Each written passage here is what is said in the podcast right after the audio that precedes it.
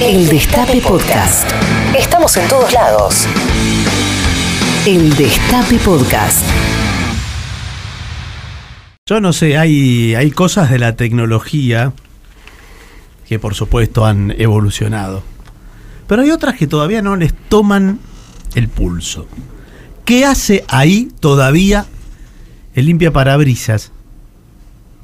Que ninguna tecnología pudo mejorar eso.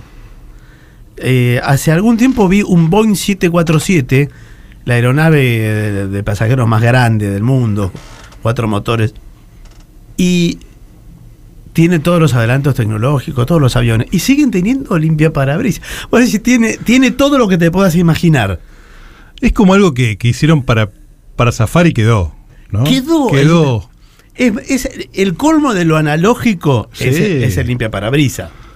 Sí, además es molesto, ensucia, siempre, eh, siempre hace más daño del, del, del que, del bien que hace. Porque mucho no le cambia la escobilla, si usted no le cambia la escobilla, la goma esa, que nadie se la cambia hasta que se revienta. Pero claro, no quiero andar. todo lo que te- le tengo que hacer al auto, por eso dejé de tener auto. Claro. Creo que básicamente para no cambiarle la- las escobillas a, la- a los limpiaparabrisas. Pero pensemos, yo creo que no, no se detuvieron a pensar. No, no, no, de- están- del auto, eh, la industria automotriz se, de- se detuvo a pensar un montón de huevadas que tiene el auto adentro que son superfluas todas. Ahí te calienta, por ejemplo. te calienta el asiento. Te calienta el asiento. No, tan, complicado es que Ah, esté frío el asiento. ¿Cuán- Dale. ¿Cuánto más pagás por ese auto que te calienta el asiento? Y todavía cuando llueve tenés que. Ese ruido. El limpia parabrisas. ¿Por qué? Tendrían que hacer ya vidrios que no se mojen, por ejemplo. Pero claro, yo creo que tiene que haber. eh, pienso, ¿no? En voz alta. Hay algo. Viene el viento de frente, Sí. ¿no? Eh, con agua porque moja. Tiene que haber como un viento que despida el parabrisa Por ejemplo. y que tire aire hacia los costados y el agua huele para los costados, por ejemplo. Eso sería ¿Serviría? lindo, sería lindo de ver. No sé si es lindo para, para el peatón que está pasa cerca, Claro, que sí. pasa cerca del auto. Además, el aire muy fuerte frena el auto. Bueno, pero está, está- está arrojado por el mismo auto, entonces no, no sé si lo claro, pero arrojado hacia adelante. No lo Sí. propulsa. Ah, tiene razón. O sea, le da marcha atrás. Tiene razón. No, yo creo que yo creo que hay que inventar un cierto vidrio en el que el agua no deje marca, que, que, que, que resbale completamente. Pero que revale, pero igualmente no me lo solucionás, Turner, porque te pega. La gota llegó. Pero desapareció. En cuanto toca el vidrio, la gota, mire, con el vidrio No, que yo. no que tocar, no tiene que escúcheme, tocar. escúcheme. No, no, es que es muy difícil lo que usted plantea. Lo que yo le digo, no, para mí no debe ser nada difícil. Diga que no tengo tiempo. Sí. como Sí, dicen los productores a los guionistas. Diga que no tengo tiempo. Si no lo haría yo. Es un vidrio que repele directamente el agua. O sea que el agua nunca, nunca logra estacionar. Porque el problema que es cuando se estaciona el agua en el vidrio. Sí, bueno, pero a veces el chorro de agua ya en tránsito. Pero usted eh, por dónde anda con su auto. No, pero si lo agarra una tormenta y a velocidad no es distinto. Es bueno, si distinto le que agarra la tormenta, baje la velocidad. Eso es lo primero No, que, eso tengo seguro. que decirle. Eso seguro. ¿Eh? Pero el limpiaparabrisas sigue ahí. Sí. sigue ahí. Y con, eh, te digo, como eh, con maquinarias tecnológicas como los aviones, los aviones cambiaron todo, todo. Lo que se te ocurra lo cambian, menos los principios básicos de, de la aeronáutica, del Lo- volar. lo- los este, cohetes espaciales tienen lim- ¿Tienen limpiaparabrisas? seguro. Tienen limpiaparabrisas. Seguro. Pero es una locura. Y a veces el tipo tiene que sacar la mano por la ventanilla Y hace así. y darle con la franela porque. Ah, otra cosa, chicos, no mientan más, esto es para otro programa. No Sí. mientan más con los desempañadores. No mientan más. No, eso no funciona. No desempaña. Eso no funciona. No, no, es, Eso es no, no directamente funciona. eh, empaña todo. Acá me dice el aire acondicionado. No, eh, a veces ni eso. eh, a veces son empañadores. Empaña más. Empaña más. Empaña más. Lo que pasa es que eso a usted lo lleva a tomar una decisión drástica como detener el auto y pasar el trapo. Claro, o romper el para- A veces eh, ni pasando el trapo. Yo no sé qué es, o será que mi auto está muy sucio. Eso podría ser, no queríamos decírselo. Y se pasa el trapo y no, no, se, no se ve nada. De todas maneras, no se Tal ve. vez simplemente el trapo está sucio. Puede ser. Es una decisión más sencilla, Barton. Cambiar el trapo. Yo arrancaría, por, ocurrido. yo arrancaría por ahí. Ahora esto que parece, eh, parece algo contra los limpiaparabrisas, muy por el contrario. No, claro. Esto delata el éxito de esta tecnología. La resistencia Y del La del resistencia. Y yo creo que, ya que lo tienen los autos, lo tienen los aviones, ¿por qué no ponen limpiaparabrisas en las ventanas de las casas? Porque siempre hay que eh, estar limpiando el vidrio cuando llueve o, Sí. o para Sí. limpiarlo nomás. Si ya, eh, ya tenemos la persiana, bueno, en muchos lugares ya las persianas también la sacaron. Pero pongamos Estoy muy en contra de eso. Sí, decir. totalmente. Muy en contra de eso. Totalmente. Pero eh, pongan limpiaparabrisas en las ventanas de los Me departamentos. gusta porque me gusta el ruidito. Es lindo. ¿Y por qué no los anteojos? Sí, los anteojos. Pero para la vista es difícil, ¿eh? Uno se acostumbra a todo, Bartón. Es verdad. Yo me acostumbré a usted. ¿Vio? Sin ir más Y- lejos. Así que imagínense, esperemos que se acostumbren a nosotros. Hasta las 12 de la noche hacemos algo. Al fin Barton y Turner hacen algo.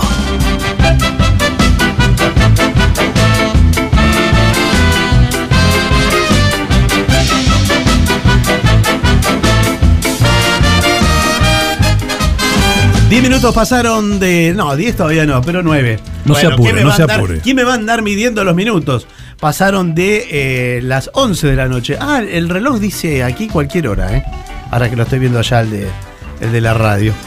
¿Las 9 dice ahí? Mire, qué Las temprano. 9, 9, 9. Qué temprano arrancamos. O algo así. Bueno, esto es eh, algo, un show sobre casi todo. Yo soy Patricio Barton y a mi siniestra, Alejandro Turner. Muy buenas noches a todos.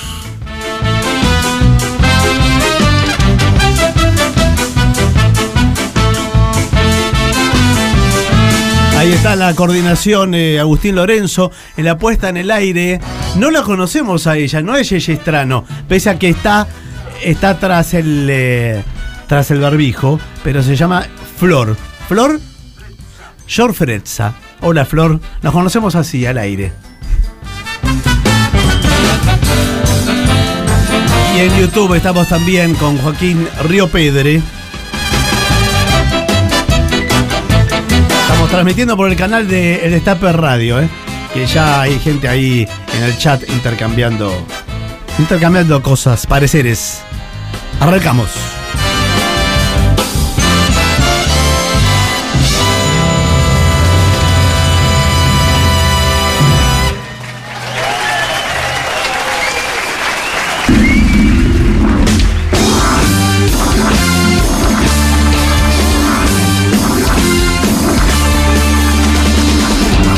Y apenas abrimos, volvemos a abrir, porque así somos. Estamos en el WhatsApp con cinco líneas de colectivo. Señores, 11 25 80 93 60. A mí me deja la 93. La 93 pasa por la radio, me parece, ¿no? Eh, O sí, cerca. sí, pasa cerca. Por la puerta de la radio. Pero sí, señor, me dicen por la puerta. Es el Eh, que llega a Avellaneda. Sí, Que lo he tomado en algún momento de mi vida. Sí, yo también. Todos hemos tomado. Todos, todos eso. El 11, 25, 80, 93, 60. No, el 25 no. El 25, un 25 atropelló a mi abuela. Qué, qué feo empezar un, pro- un programa así. ¡Vamos, amigos! ¡Arriba! ¡Arriba, Arriba arriba! de José María Moreno. Pas- Pasaron muchos años. A mi abuela, pero no, mi abuela no está más conmigo, pero. Y no, claro. No, pero no por eso. No por eso. ¡Ah, no! No, no. ah, no, no, mire, no, mire, no. mire, mire, mire. Eso fue, tuvo una sobrevida después de la línea 25. Sácame de acá, por favor. Escucha.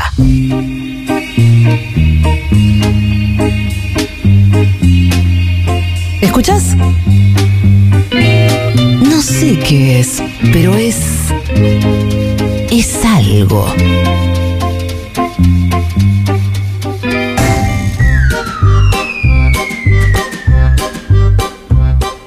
15 minutos pasaron de las 11 de la noche y tenemos a nuestro invitado de hoy, eh, así de forma virtual, conectado en línea. Es un, comediante. Ahora se, dicen los comediantes, ¿viste? Que se asumen como comediantes. Eh, él ni hablar, porque está hace años en esto. Pero antes no, ¿viste? Eran actores eh, que hacían humor, humoristas. Eh, a veces cuesta asumir ese lugar, ¿no? No, no, y se han reivindicado. es- Está muy bueno eso, ¿no? De reivindicarse como comediante. Como alguien Directamente. que hace comedia, que hace humor de, de las más diversas maneras. Y de varias maneras lo hace Ezequiel Campa, que está, está ahí. Hola, Ezequiel. Hola, ¿cómo les va? ¿Cómo estás? Bien, ¿y ustedes? Bueno, ¿te tuvimos esperando mucho en línea o no?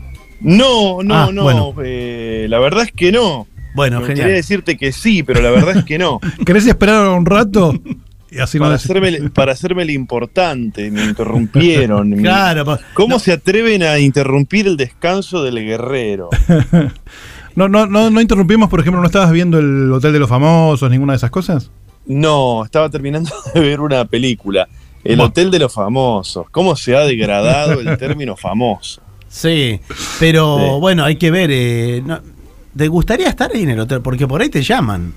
Me llamaron. Ah, te llamaron. Ah, Ah, bueno, mirá, ves, mirá qué rápido Te quedaste llegamos. resentido. Llegamos a un título rápidamente. No me, no me quisieron poner el dinero, el dinero que les pedí. No, de verdad me llamaron, ¿eh? Me llamaron y, y bueno, no, qué sé yo. ¿Y pediste un dinero como para que te digan que no? ¿O lo, no o lo puedo, mi carrera no se banca dos fracasos seguidos. Entonces, ¿Cuál fue el otro? ¿Cuál fue el otro? Mi carrera en general. Claro, sí. mi carrera en general, sí. Este, no, de verdad me llamaron y no, no me pareció que era algo como para, para mí. Entonces hago, hice la que hace uno siempre, que es pedirle el triple. Y si te Claro, dicen claro, que sí. Por lo este, menos. Pero bueno, dijeron que no. Ahora, eh, Ezequiel, estamos con Ezequiel Campa. Vos decías en mi carrera. Y Sí. ¿tenés claridad de cuándo empezó tu carrera? ¿Hay un mojón que decís? Hay varios, hay varios. Hay, hay uno más vocacional que, que más, más como eh, fundacional, por decirlo así, que fue cuando decidí.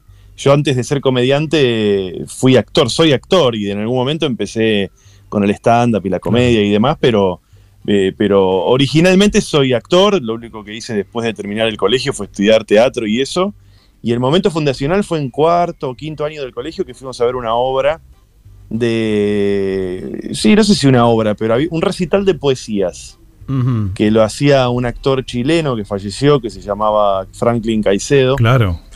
que un gran actor chileno que hizo toda su carrera acá en, en- en Argentina y él había sido amigo de Neruda y hacía un espectáculo que era recitaba recitaba eh, poesías de Neruda. Y yo era en el colegio no sé canchero eh, rebelde y demás duro no no no no era una persona fácil de emocionar y me acuerdo que fuimos a ver este espectáculo que nos llevaron con el colegio y yo terminé literalmente llorando viéndolo Qué bueno. mirá. y sin entender nada. Te agarró vez. por sorpresa, además, porque seguro ibas muy a regañadientes. sorpresa, sí. Pero qué Yo bueno tenía que una pase. pequeña, pequeña experiencia en el teatro como espectador de, de- de- de que mi vieja me llevaba a ver cosas.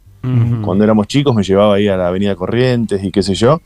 Y me acuerdo que cuando terminó este espectáculo de, de- de Franklin Caicedo, él bajó por el escenario, eh, por el pasillo, por el medio del pasillo, la sala tenía un pasillo en el medio, y, y yo estaba sentado contra el pasillo, y cuando pasó por al lado mío me apoyó la mano en el hombro. Y yo con el tiempo lo quise, lo quise ver eso como, Un como una especie de, de algo. El legado, sí, es como el, el Sí. regreso del Jedi, algo así. Y capaz se Sí, dio eso, cuenta. eso como lo se- lo- lo- el momento como más poético, digamos así. Claro. Pero Ezequiel capaz que se dio cuenta. yo creo que sí, ¿eh? Sí, puede De lo que te había verdad, pasado. O sea, yo ahora que tengo un- mis años y que, y que en las funciones veo a la gente y, y Claro. tengo un registro de que lo que le va pasando a, no te digo que a cada uno, pero claramente en cada función encontrás como personas con las que conectás de una manera por ahí distinta. Entiendo que tal vez a él le pasó algo de- de- también de darse cuenta que, que a mí me había conmovido lo, lo que él había hecho, ¿no? Y lo que yo sentí en ese momento fue que yo quería eh, que a la gente le pasara eso conmigo. Esa fue mi, Ah, mi, mi sensación de adolescente. Claro. Yo lo qué que bueno. sentí fue, bueno, yo quiero que con mi laburo a la gente le pase lo que a mí me pasó esta noche con este tipo. Y, y bueno, ahí empecé toda mi carrera. De, al principio yo quería ser un actor serio, ¿viste? claro. Todos empiezan por ahí, ¿no? Por ser el actor serio. Hasta que te das Y cuenta que sí, sobre todo en esa época. yo, viste, eh, mi, mi vieja siempre enamorada de Marlon Brando, de Claro. Cary Grant, toda esa Mm. historia. Y yo flasheaba una cosa así, eh, tipo actor de cine y que esto que el otro, de un, de un cine que ya, que ya no existe y, y menos en nuestro país. Claro. Eh, ¿Y la comedia, bueno, ahí- ¿y la comedia cuándo apareció? cuando apareció, apareció como, como, o sea, en algún momento la un- yo Bajó Calabró, tuve- Calabró por el pasillo y le tocó el, Le tocó el otro. hombro. Le tocó A él le, toca- le tocas el hombro y, Sí, y- se y va convierte, para adelante. Se convierte en algo. Sí, yo siempre había sido, siempre había sido eh, gran espectador de comedia. Claro. En mi casa todo lo que circulaba de comedia, yo lo, lo- lo- lo miraba con mucha atención y, y me lo iba, entre comillas, quedando también. Siempre fui como el, el- el bibliotecario de los libros de Fontana Rosa, de Quino, de Caloy, Claro. eh, obviamente del Negro Dolina, con quien hace más de, no sé cuánto, 35 años que me voy a dormir escuchándolo. Por eso, ahora que estoy hablando con, con ustedes, tengo miedo de empezar a bostezar porque, porque la voz de Barton me, Te da sueños, te duerme. Te duerme Es como algo pavloviano. pavloviano. Sí, no, son muchos años de escucharlo el negro desde que estaba con Castelo. así Claro, claro, claro, claro. Eh, pero siempre, o sea, nunca yo lo había vinculado con una cosa mía de, de laburar, de algo cercano a eso.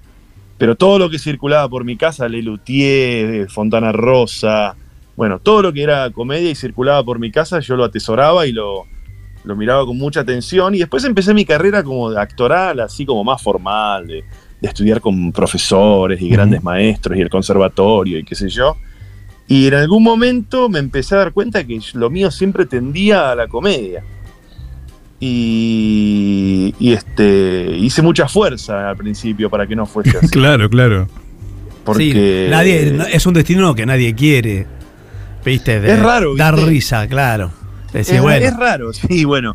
Pero sí, también hay una cosa de que lo que te sale no, lo das, no le das valor. Y Claro, si, te- si me sale fácil. Claro, claro, Claro. claro. ¿viste? Como que no. vos- uno- yo me he encontrado incluso hablando esto con, con- con profesores de actuación, diciéndole, pero si no, esto que estoy haciendo no, no tiene ningún. Es una cosa. no tiene ningún valor, son ocurrencias. Claro, uno cree que, que el valor está en poder hacer lo que no te sale, ¿no? Claro, sí. que- tiene que haber, tiene que algo de sufrimiento, algo de. algo, algo de eso. Claro, que lo tenés que padecer. Claro. Hay como toda una escuela, ¿viste? De padecer la actuación. Sí, claro. Eh, Ezequiel, bueno, eh, ju- Ezequiel Campa, con él estamos hablando, y hablando de padecer.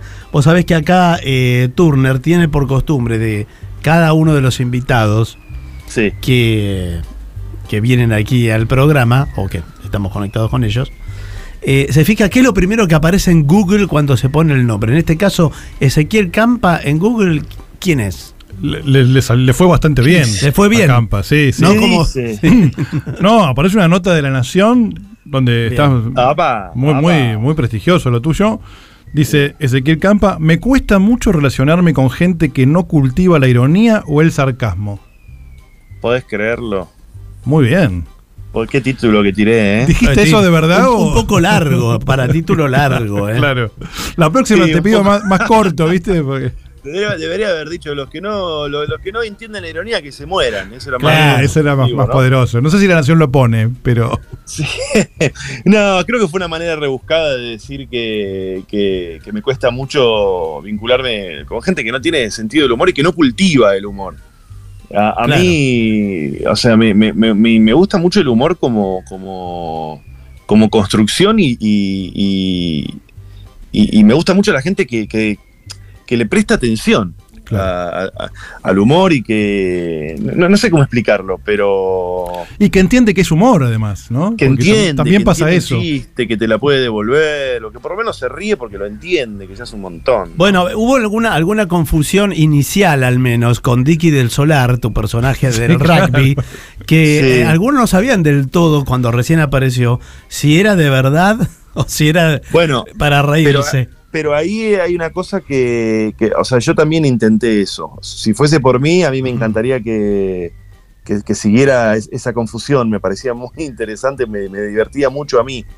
Y al había, mucho, había mucho verosímil en lo que hacía. Ahora hay menos porque ya la gente lo conoce el personaje o porque el personaje ya es imposible pensar que esta persona puede existir, aunque uno ve cosas a veces peores que, que la cosa que dice eh, el personaje. Pero al principio, los primeros videos, lo que yo más disfrutaba era la gente que no entendía que era un personaje, me parecía espectacular. Es un recurso que tampoco lo inventé yo, ¿no? Esto, qué sé yo, el mockumentary, que es el falso Claro. documental, es un recurso que a mí me, me gusta mucho.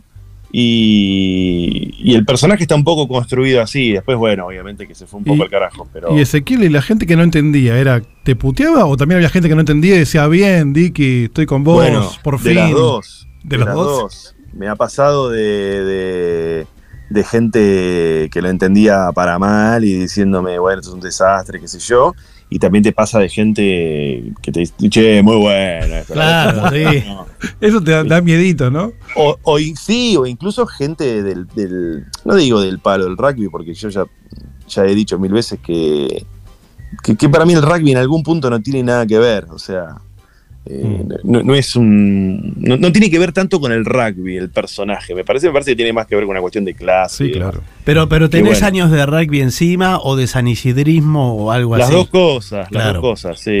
Sí, jugué al rugby hasta los 18, 19 años y, y viví muchos años en San Isidro, sí, las- esa- esas dos cosas las, las cargo. las ¿A qué cargo colegio encima. ibas? Fui al Marín, al Martín Ah, Mar y sí. a la, a la Salle de Florida. Ah, mira. Y ahí, ahí, eh, Ahí van los repetidores. sac- Ah, sacaste mucho que- material. Ahí van los Mucho repetidores. material sacaste. Yo fui, yo fui al Dardo Rocha. ¿Conoces el Dardo Rocha?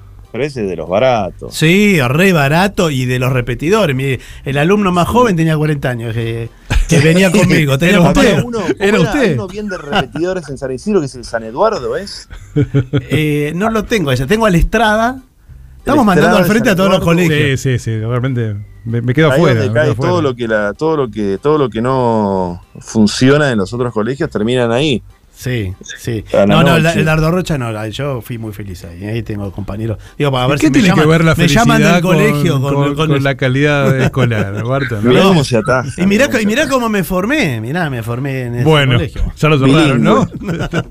Lo clausuraron. Formación bilingüe. Y después, me- después fui a La Salle, porque en algún momento mi vieja flasheó que yo, no sé qué, qué sé yo, viste que La Salle es industrial.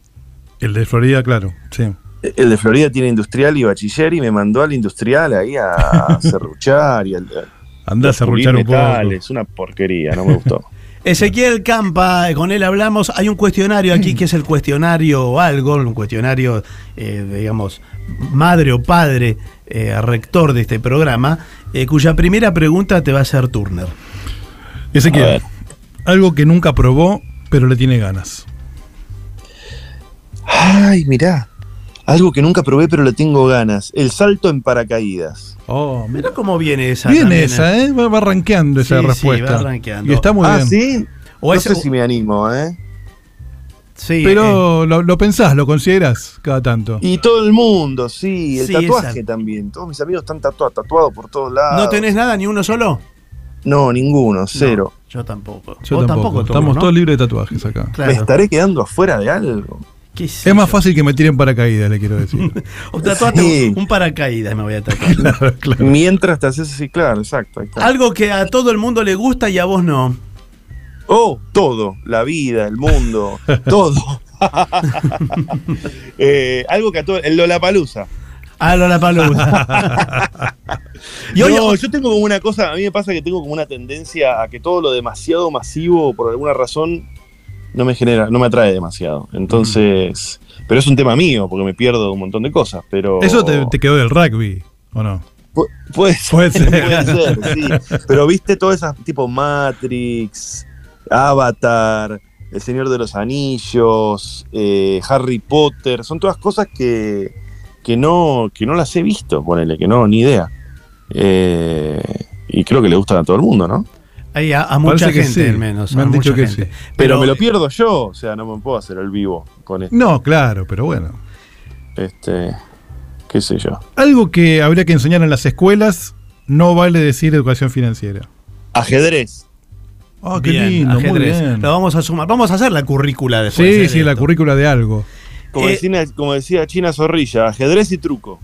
Está muy bien. El ajedrez por la estrategia y el truco para hacer pillo. Ezequiel, algo azul. Algo azul. Que no sea- La botella que tengo acá al Ah, lado está. mío. en- ¿Estás tomando en un la- gin tonic? Tengo una botella de agua azul en este momento acá al lado. Algo azul, eh, los ojos de, de Barton. ¿Son azules? No. No, no son azules. No, lamento ¿No ves decepcionarte. que no me mirás? ¿No ves, Lamento ¿No ves decepcionarte. que solo escuchás por radio? Pero él los No ve nada azules. azul. ¿Qué hay él los ve azules? Claro, de todo. Lo sí. importante es cómo los ve él. Sí, y alto también me debe ver. Bueno, ahí se, se está exagerando un poco. Algo estúpido que te dé gracia. Los gases. Claro. Algo que te habría gustado decir y no pudiste. Eh, algo que me hubiera gustado que me hubiera gustado decir y que no pude. Sí. Eh, una vez creo que me pasó, estábamos en Carlos Paz y estaba haciendo la función y, y tenía ganas de decir algunas cosas, pero estaba el intendente de la ciudad presente y no problema, las pude decir. No me, hagan decirla- no me hagan decirlas ahora, chicos. Pero ¿quién está acá? No hay ningún intendente.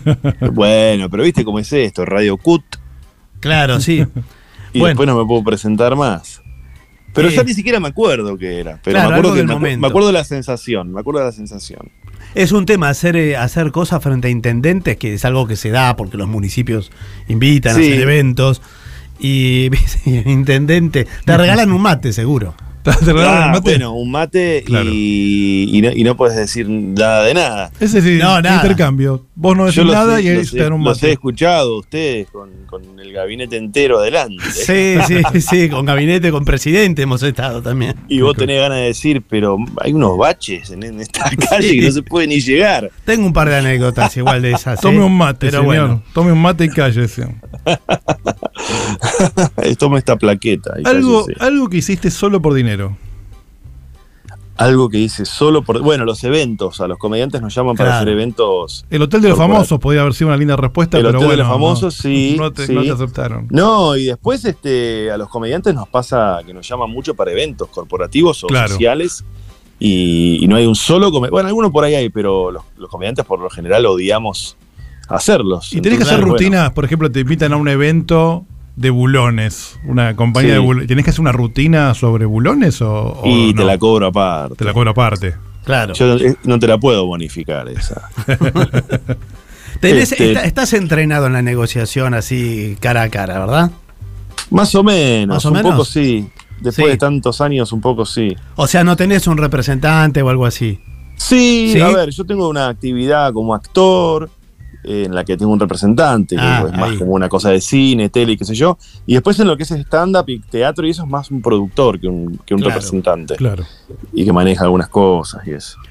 Ezequiel Campa, algo que, que te elogien, que te gusta que te elogien. Eh, que me gusta que me elogien y el humor.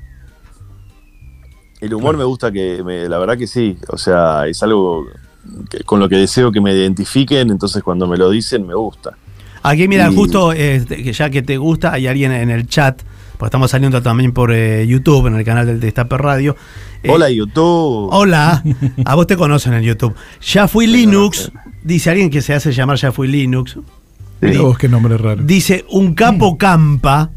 Dice eh, Santiago no estudié nada, tendría que profundizar en la ironía, dice, y el sarcasmo ¿eh? de tu Sí, personaje. le, falta, Sí. le falta un poco. sí, Le faltan que- varias cosas.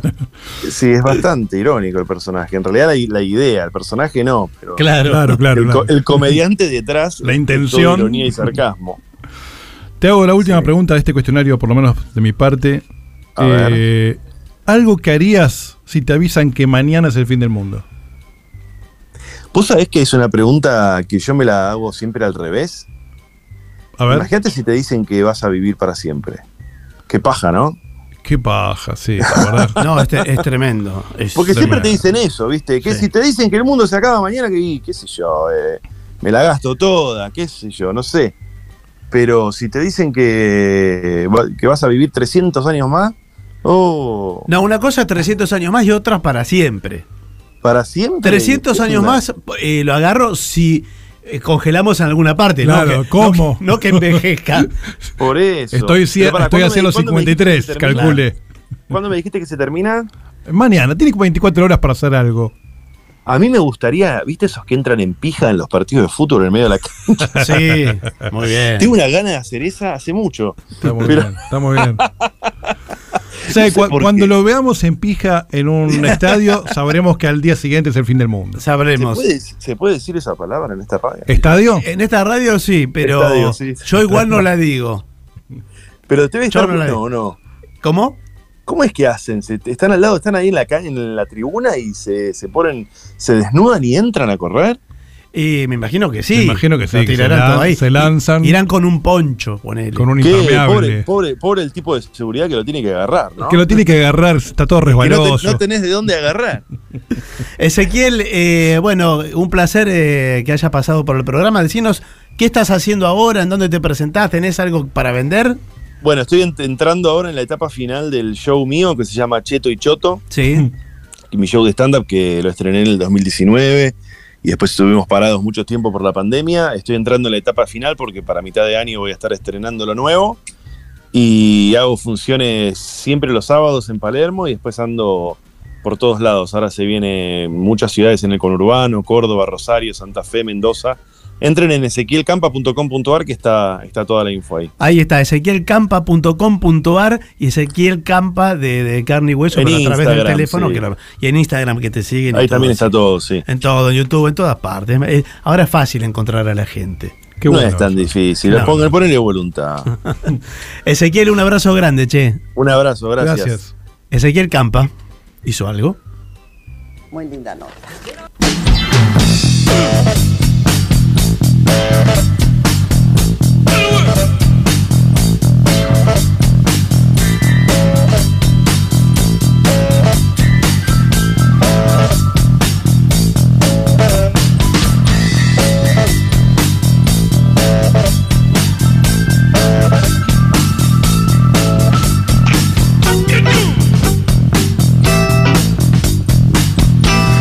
Muy linda nota.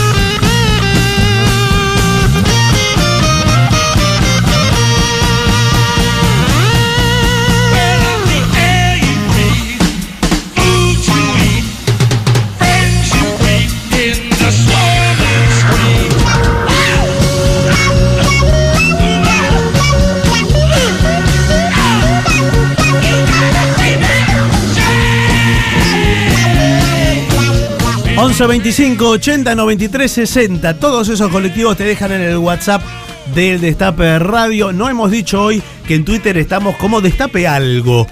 Así es, eh, nos encuentran en la red social. Y estamos también en YouTube, ¿eh? En todos lados estamos. en el canal de Destape Radio. Esta noche tiene algo.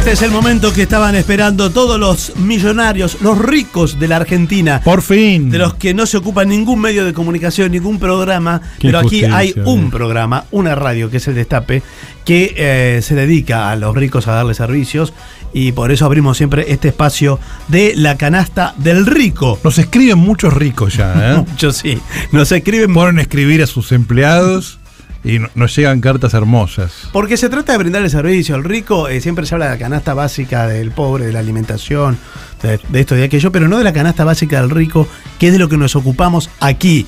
Y damos ideas para que el rico pueda gastar su plata, porque la tiene quieta. Porque es una persona también el rico. Tiene sentimientos, tiene Sí, valores, Es verdad. tiene ideas, tiene padeceres. Ya lo hemos eh, paseado por eh, trekking de gorilas en África, hemos hecho. Sí. Hemos hecho el... eh, ah, en el hotel este de Plaza de El Nueva hotel York. de mi pobre angelito. Claro, pasar, eh, hacer todo lo que hizo mi pobre angelito. Buenísimo. Pero en el hotel- Incluso drogarse después Sí, y arruinar su carrera. Todo puede hacer. Y bueno, y hay muchísimas otras opciones. eh, pero yo hoy elegí eh, comer oro. Para, para no andar Bueno. con vueltas. Bueno, se ve que vin- vino con hambre. Para no andar con vueltas. El rico come de todo, pero sobre todo te come oro. Y, y esto no, no es joda, ¿eh? Hay opciones para comer oro en restaurantes y chefs que se dedican. ¿Todo es en serio esto? Escúcheme. Sí, es todo en serio. La canasta del rico. No, digo por si a alguien le pareció que eran bromas. no. No, no, no. Bueno, y aquí nos dicen, por ejemplo, eh, hay cosas básicas de comer oro, como una hamburguesa en pan de oro, que es una pavada, digamos. Un poco Pero- durazno el pan de oro. Claro, el pan de oro tiene algo de oro, Ah. eh, pero parece que no del todo. Eh, pero viste que está el rico que le gusta pagar caro. Sí. Y no sabe qué. No sabe qué. Nunca un impuesto. No, no, no, eso no. Pero todo el otro le gusta pagarlo caro como que eh, no le alcanza, sino. Quiere, al, quiere pasar algo, algo- más. Entonces dice, la algo langosta. bien caro. Claro, por ejemplo, langosta a 1500 euros es carito.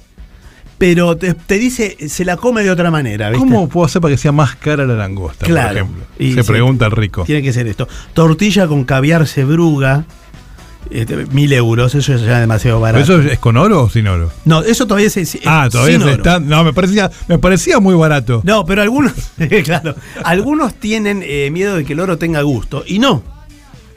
Es insípido. o sea, por lo menos que se vea, porque con lo que te lo cobran, ¿Es insípido el oro? Así dice. Lo que estoy aprendiendo con usted. Lo- ¿Cómo sabe? no sé usted? si no sé si te comes un lingote, Turner. No, no. Sí. No, yo soy muy Espero moderado. que no me saquen de contexto. Yo soy muy moderado. Una feta, tal vez. Una feta puede ser. Puedo masticar una pepita. Eh, aquí en eh, The Ainsworth, en Nueva York, que es un, un restaurante, parece, Sí. que, que se dedica a hacer comidas con oro. ¿Cobran cubierto? Eh, no sé, porque no. ¿Qué te importa? ¿El laudo? No, no cobran, creo que no cobran. No, porque viste, esos lugares los- te matan con el cubierto de pronto, ¿no? Eh, no, no, no. No, ok. Está bien, Eh, ya, me, ya me cae bien. Acá sirven alitas de pollo con oro, cocinadas en oro. Eh, se hornean y después. Ahora, dice que después se hornean y se fríen. Dos cosas, tiene dos cocciones. Dos cosas. Y después de que, de que le tiran el oro, se llega a notar. Porque si no me suena que te están vendiendo pollo frito. Encima la alita, la alita es comestible. Sí, bueno, es, es tal vez lo que más se hace frito. Vio que le traen esos baldes llenos de Mm, alitas. sí. Que es puro cartílago, pura, pura harina de fritura. Y tiene un poquitito de carne ahí, usted tiene que indagar. Mm. Como si buscara oro de pronto. ¿Se da cuenta? Algo así. Dice, se mezclan un glaseado de manteca, miel y, mante- y, eh, mantequilla fundida Ahí aparece el oro, con oro, Ajá. rebozado en oro de 24 quilates. Ah, de paso, eh, estamos hablando en serio. ¿Eso es mucho? Sí, está bien, claro. Bueno. Bueno, 18 quilates ya, ya está muy bien. Por 10 piezas, o sea, 10 alitas, Que es nada, es una porquería. 10 ahorita te la comes. eh, no, no, no es mucho. No, no, ¿No? no. Eh, pero me dicen que cuesta 240 dólares. ¿No es barato? Es muy barato. Porque son alitas de pollo. Esto es una porquería. Entonces. Mira, me voy a Palermo, me pido una limonada y Sí. estoy ahí. Pero, pero, está cerca, pero si la agregás con oro, con recargo de oro. La limonada con oro en Palermo, Sí, 5 mil dólares. Tenés que ir con una escritura. claro, de. Dejarla, dejarla como en comisión, una escritura de una propiedad en capital. Bueno, en este restaurante también hay tortillas de mil dólares. Ahora, no entiendo cómo la tortilla vale mil dólares y 240. El ali- la alita. Pero capaz que es cada alita sale No puede 240 ser. dólares. Ojo. No, perdón. Ojo, ¿eh? 450 dólares. ¿Pero qué le pasa? Las 10 10 piezas. Tengo acá el, el menú mal, pero 10 igual me parece barato. Ya están remarcando el menú, ojo. Están remarcando el menú. 45 dólares por alita. Nah, una, una, Ah, una ganga. Así, no sé. Una ganga. Así no puedo demostrar que soy rico. Porque eso lo puede comprar cualquiera. Bueno, dicen que, por ejemplo, los huéspedes que van a. se alojan en el Burj Al Arab de Dubai, esto Sí. ya estamos en otro lado, Sí. eh, pueden tomar capuchinos endulzados con cubitos de azúcar con motas de oro. Motas, así como un poquito. Sí. Salpicaduras de oro. Mira usted, y espol- o espolvoreados con oro, en lugar de nuez moscada, un poquito de oro en polvo. Eh, Para tomarte un capuchino. eh. Eso para que le da color, digamos, le da brillo, color. Y o por lo menos te dicen, ¿esto es que la borra del café? No, es oro. te- Es oro. Es oro, papá. y hay pasa- gente que lee la así. borra, lee el oro. Lee el oro. Te sí. leen el oro, en- Eh, ahí en- lo en lee y Dubái. lo habla. Muchas veces. Lee y escribe oro. Sí. Veo que todo es de 24 o 23 quilates, ¿eh? Sí, sí, sí. No, está acá hablamos en serio. Eh, el consumo de oro dice, bueno, acá te empiezan a vender. Eh, Lo que- saludable que es el consumo de oro. No, no todavía, lo, lo histórico. Ah. Esto lo hacían los alquimistas medievales. Sí, señor, claro, gente muy seria. Los faraones egipcios. También. Los estetas victorianos. Eh, pero aclara que la FDA, o sea, la Federación de la Alimentación, esto es el, como las Naciones Unidas del Morphy, Claro, póngale. Eh, dice que no, no ha estudiado el tema todavía. Pero ¿y qué, y qué espera? ¿Qué hacen? ¿Qué hacen? Hay gente comiendo oro, señores. Y usted está pelotudeando. Dice, que lo diga. no tiene sabor y es inodoro, pero lo curioso, eh, dice, aunque los efectos del consumo no están estudiados todavía, porque no pasó el tiempo. Y sin, sin embargo, los, eh, Claro, sí, los faraones ya lo comían, no sé. Claro, o sea, pero no es suficiente tiempo. No, no lo sé. Acá me acotan que, que usted puede reconocer a un comensal de oro porque brilla de pronto la noche. Claro, Usted- brilla. Usted apaga la luz del cuarto y el tipo brilla. Sí. ¿No? Capaz que de los ojos o de, de algún y diente. lo agarren los detectores de metales, le, le debe sonar. O en el aeropuerto lo vuelven loco. Eso ¿Qué lo- pasó? No, me comí una hamburguesa de oro. Ahora, hay, hay algo, y esto casi que es a lo único que me interesa del informe. De la canasta del rico. Estamos hablando que esto es un servicio para los ricos. Eh, no se descompone durante la digestión. El oro, Epa. o sea, el oro permanece ahí y discurre, vamos a decirlo así. Qué, qué delicado que lo dijo. Muy bien. es peor, el discurre Es el show del eufemismo, señores. y hay una palabra aún más guaranga que discurre, que es el discurre por el tracto intestinal. Ajá. Eh, y por lo tanto usted podría llegar a recuperarlo. O Pero eso, pero ¿para qué soy rico si tengo que estar limpiando y buscando no, oro? puede decir, viste que al final eh, comí oro, lo que me dieron era oro, ¿no ves? ¿No ves que? No, y después puede decir, ¿viste que hago oro? claro. Y, y usted se limpia además eh, con eso. Estamos entrando a terrenos muy resbalosos, con perdón de la metáfora. Eh, sí, sí, lo de Rebalso. Este, el informe termina mucho peor que esto que acabo de decir. Pero que no lo voy a decir, porque habla de. pasa con lo mismo con la tinta del calamar, la remolacha. O sea, Claro. empieza a dar remolacha es verdad, ejemplos. la remolacha es verdad, sí, sí. Bueno, pero la remolacha. Pero es de pobre la remolacha. La remolacha para otro. para- es de pobre. Es de pobre. No sé ahora, me parece que nada. es de Bueno, pobre. nada es de pobre ahora. Pero, Pero, bueno. pero para la canasta del rico, comer oro tiene toda la data en algo. El Destape Radio 2022. Seguro la vamos a pasar bien. El Destape Radio. Sigamos sumando. Esto es algo. Ahí llegamos. Llegamos eh, casi en un tobogán hasta este lugar que es el final del programa, en el que nos relajamos un, poco más. Y, y no sé por dónde anduviste, Turner, hoy. Estuve mirando algunas cosas el fin de semana, estos mega eventos musicales, y pensaba en esto, mira, hace unos 40 años, en noviembre del 82, em, se llevó a cabo en, en las canchas de rugby de obras sanitarias un festival que se llamaba Barrock, Sí, sí. que no era el primero, había habido otros en los 70, siempre en dictaduras habían sido los Barrock. Y este también, porque estábamos en noviembre del 82 todavía, o sea, ya estaba en el horizonte las urnas, no tan bien guardadas como decía alguien, sino que ya se las veía venir, pero todavía estaban en dictadura. Pero todo estaba como aflojándose, ¿no? Y entonces en ese festival, donde convivían muchas tribus rockeras, estaban desde el folk, digamos, de Gieco, Piero, Cantilo, Porcheto, pero también estaba Spinetta haciendo su viaje, ¿no? De, Sí. de jazz rock con Spinetta Jade, estaba Riff, estaba B8, estaban los modernos también, toca- creo que tocaron los encargados también, creo que no les fue bien, que, lo, que los maltrataron un poco. Había mucho de eso, ¿no? Las tribus, Había eh, mucho no, de eso. No se toleraban. Había mucho de eso. Después uno ve la película de Olivera y todo parece paz y amor, pero fue Sí. bastante más picante. Ya después, eh, eh, nada, no me quiero ir por otro tema, pero a Miguel Abuelo no era aceptado, No, claro. eh, por ejemplo, en el... Claro, bueno, los Vino abuelos tampoco. Los abuelos también estuvieron, recuerdo.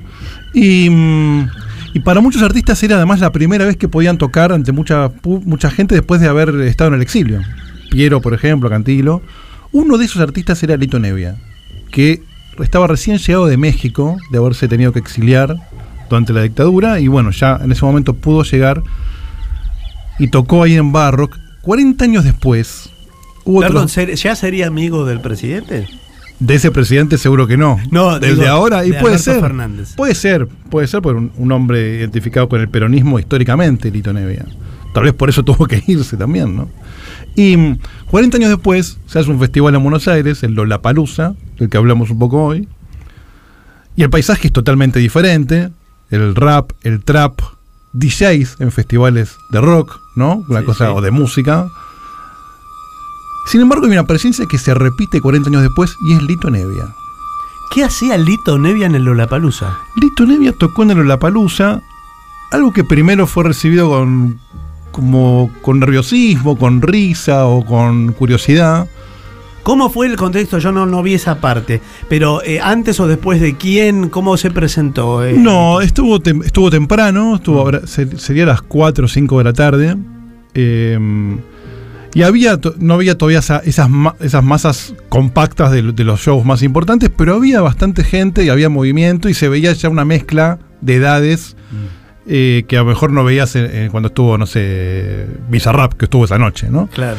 Em, Nevi es un tipo que atravesó 40 años de. Con, atravesó dictaduras, exilios, eh, atravesó todas las modas, ¿no? Un tipo que se vino a los 15 años a Buenos Aires de Rosario a tocar, a los 15 años, Nene. con los gatos salvajes, que después serían los gatos, y que hizo de la independencia una verdadera bandera sin hacer bandera. Exacto. ¿no? Eh, ya en México funda un sello llamado Melopea, con el que lo primero que logra es grabar cuando se le cante. Para que tengas una idea, en el 83 graba cinco discos, Nevi. Cinco discos en el- cinco discos, distintos formatos y formaciones. Que además nadie graba. Hoy decimos, hoy cualquiera más o menos se graba en una computadora, es más fácil. No, no, no, cinco Era discos. muy difícil En aquella época. Pero más con ese sello publica a, a músicos que están siendo muy ninguneados por el, por el sistema. Y eso incluye nombres como Goyeneche o el Cuche Leguizamón, por ejemplo, que graban con Melopea.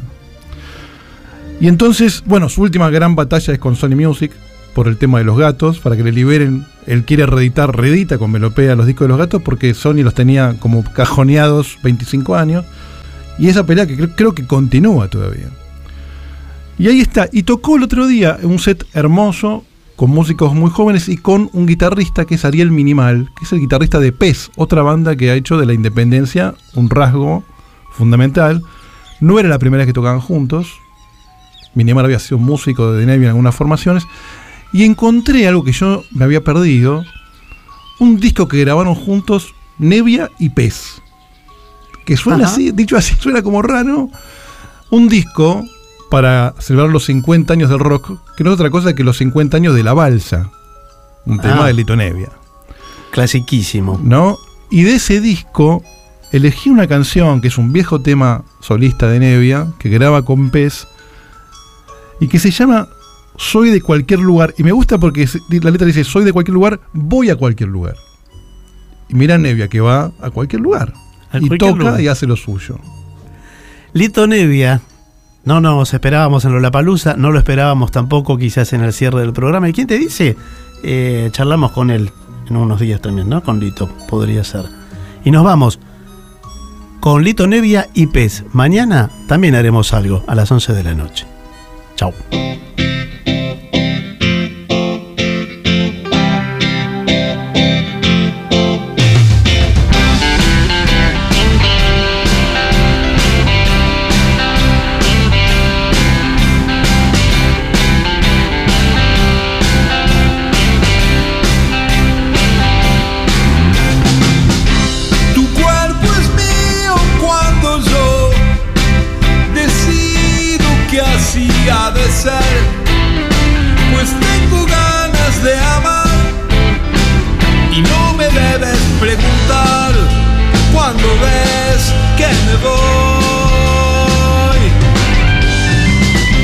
Yo soy de cualquier lugar. Y voy a cualquier lugar. Yo soy de cualquier lugar